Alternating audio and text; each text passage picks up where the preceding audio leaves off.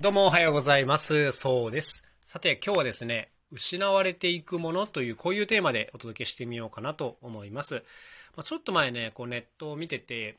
ああ、こういうのってあるよなという、まあ、そんな記事というか流れてきたんですけど、あの要するに小さなね、お子さんを持つ、小学生ぐらいかな、子供を持つ親御さんの投稿だったと思うんですけども、まあ、今の小学生の子供にとっての娯楽って、あの YouTube がやっぱりもう神のような存在であると。はい。で、なんかゲームは、やゲームとかアニメはまあ面白い。で、漫画はもう読み方がわからない。で、絵本はもう音の出ないゴミであるみたいな、まあこういう投稿があったんです。あの、めちゃめちゃバズったんで見た方もいるかもしれないですね。で、まあこれに対してあの、いろんなこう意見が飛び交うわけですよね。で、まあその中でやっぱり多いのがね、あのなんていうんですか、自分自身が子供の頃はま YouTube なんかなかったみたいなのとか、まあ、あとはこうやってあの本を読む人が減ってくんだなみたいな話とかあの漫画が読めないっていうのがどういうことか理解できないみたいな、まあ、そういうコメントがいろいろつくわけですよ。でただこの手の話題ってもうあの必ず繰り返されるじゃないですか。あのなんでもう遡ればもっなんていうんですかあのテレビが出てきてね、まあ、テレビが大流行なんかしたら当然そのことについてあのそうだな映画を見なくなったら人間終わりだみたいなのとかそうですね。まあ、アニメが流れ始めたら、あの、あんな黙っても流れてくる映像を見てたら、人間の読む力が失われるみたいなのとか、まあ、あるじゃないですか。デジタルのものになったら、あの紙の方がいいみたいな感じとか、えーレコードが、なんていうんですか ?CD になったら、あの、質感が失われるとか、CD がなくなったら、でも私は CD の方がいい。好きとか、あの、あるじゃないですか、この、あの、馬鹿にしてるわけじゃなくて、別にあの、当然それが好きな方はいらっしゃると思うんですけど、あの、もともとあったものをね、まあ、ただ当然時代っていうのは変わっていくわけでそのいろんなメディア表現媒体がま変わっていくじゃないですか。でそのそちらの方が面白いってなった時あと合理的ってなった時にやっぱりねこうなかなかスイッチできない感覚ってあると思うんですよ。自分がこ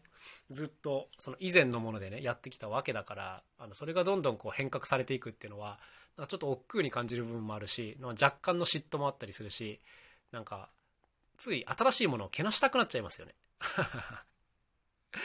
でもなんかこうやってあの、失われていくものっていう言い方はあれなんですけど、あの、以前のものっていうのは、まあ受け入れは必要ですが、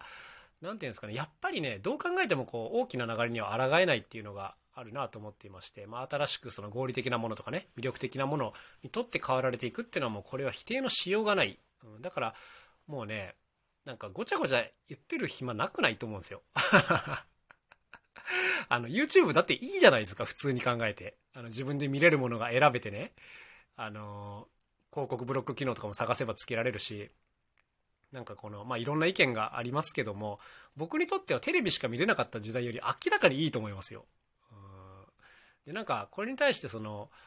なんていうんですかね、いろいろネガティブなコメントがつくっていうのがちょっと、まあ、よくわかんねえなと思ってる自分がいたりしますね。あの、この手の話を聞くとね、なんかつい僕の専門分野の音楽のこととも絡めて考えてしまうんですけどなんか音楽もその起源をたどればまあ歌が生まれた時代があったわけじゃないですか。で最初はそういうのを伝えていく時も当然口伝なわけですよ。口で伝えるの口伝ね、うん、で口伝で、あのー伝わっていたものがだんだんこう書けるようになって文字が使えるようになってその音楽が文字として扱われるようになってこう譜面で音楽をやるっていうまあ時代が来たりするわけですよ。で今はもう文字すら通り越してねあの別の伝え方もいろいろとあるわけですけども。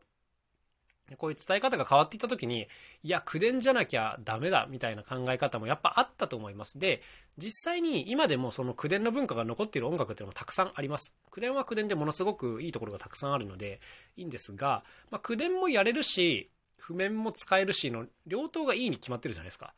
はいあのあの、どっちかだけってことじゃなくてね、あの、いろんな選択肢は当然あった方がいいわけで、だからね、新しいものアレルギーの方っていうのがね、どうもちょっと僕苦手で、うーん、なんか難しいなと思います。こういうのを見るたびにね。なんか、アレルギーを持ってたら、なんていうんですかね。まあ、これがね、自分が60歳、70歳、もっと高齢者、80歳、90歳になってきて、その、考え方が硬直してるっていうのはわかるんですけども、この、20代とか30代の方がこれ言ってたらマジでまずいんではっていうふうに、まあよく思いますね。で、自分自身もこう何かを見たり聞いたりした時にね、つい否定的な気持ちになってしまうことがあります。鼻で笑ってしまうような、ありますが、もうこういう時は本当に、あ、今自分やばいぞっていうことをね、己に言い聞かせて、まあ新しいものをちゃんと受け入れる努力をしていかなきゃいけないなというふうに思います。難しいんですよね。なんか明らかに優れているものだったら僕もすぐ受け入れられるんですよ。だけど、これって本当何なの？みたいな風に思っちゃうものとかが特にこれに引っかかりやすいなというそんなところでございます。まあ、ちょっとややこしい話ですけどね。はい。というわけで今日はこの辺で終わりにしたいと思います。それではまた明日お会いしましょう。さようなら。そうでした。